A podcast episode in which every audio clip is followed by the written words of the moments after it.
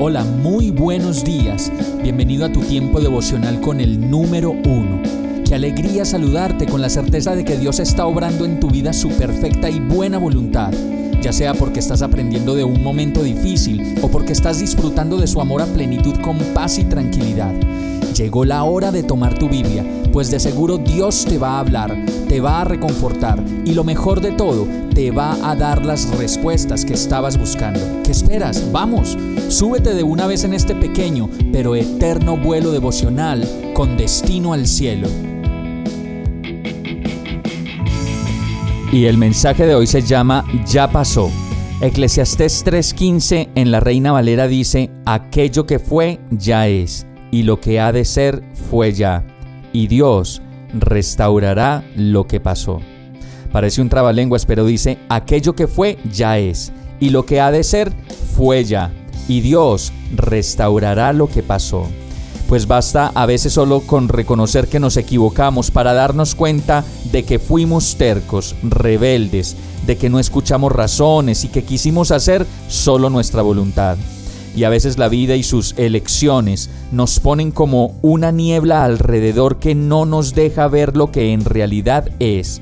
Y en esas cosas aparecen personas, situaciones, momentos, grupos y prácticas de la vida que en realidad nos muestran una apariencia que es solo eso, una apariencia. Pero más allá de eso, no hay nada más.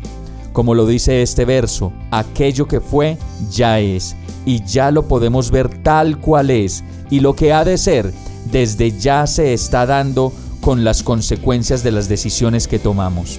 Lo mejor de todo es que aquí no para la historia, pues esta palabra de Eclesiastés termina diciendo que Dios restaurará lo que pasó.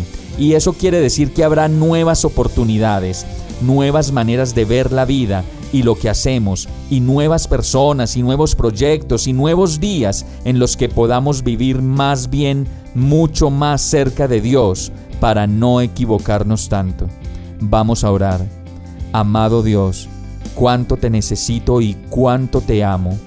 Gracias por perdonarme todas mis necedades y mis rebeldías, todas las decisiones que por el momento y el afán y el sentir me han traído hasta aquí. Solo sé que te necesito una vez más y que quiero aprender a vivir mi vida contigo, a tu lado, para sentirme seguro, firme, reconfortado y estable. Gracias por tu fidelidad y por permanecer para siempre a mi lado. Oro a ti, en el nombre de Jesús. Amén.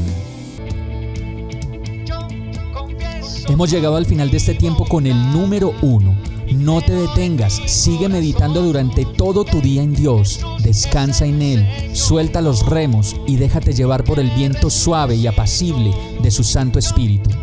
Solo compártelo con quien lo necesite y ames. Hoy, de la mano de Dios, todo será un gran día. Para más información visita nuestra página www.iglesiabierta.com o llámanos al 313-334-0116. Oramos y rogamos para que cada día te enamores más de Dios y para que no pares de pasar todo tu tiempo con el número uno